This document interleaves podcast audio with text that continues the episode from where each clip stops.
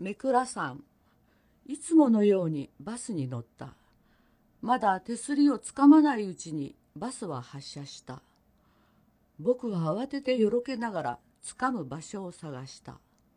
その時白状が何かに当たった「すみません」と言って手は空中をさまよった。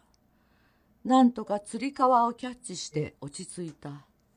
落ち着いたところで再度さっき白状に当たったものを確認しようとしたがさっぱりわからない。反応からして他人の迷惑にはなってないみたいだと解釈してつり革を持ったまま前方移動を開始した。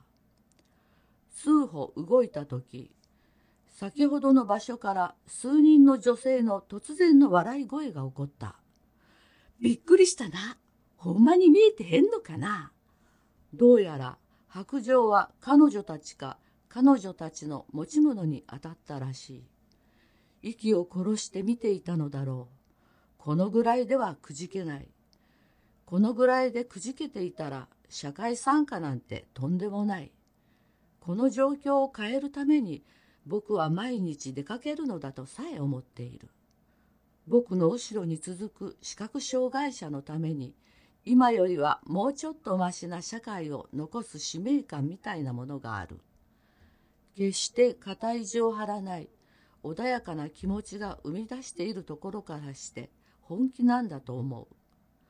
そんなことを考えていたら突然老人の手が僕を引っ張った「めくらさんこっちが空いてるよ」温かなぬくもりのある声だっためくらさんそれは差別用語として姿を消しつつある。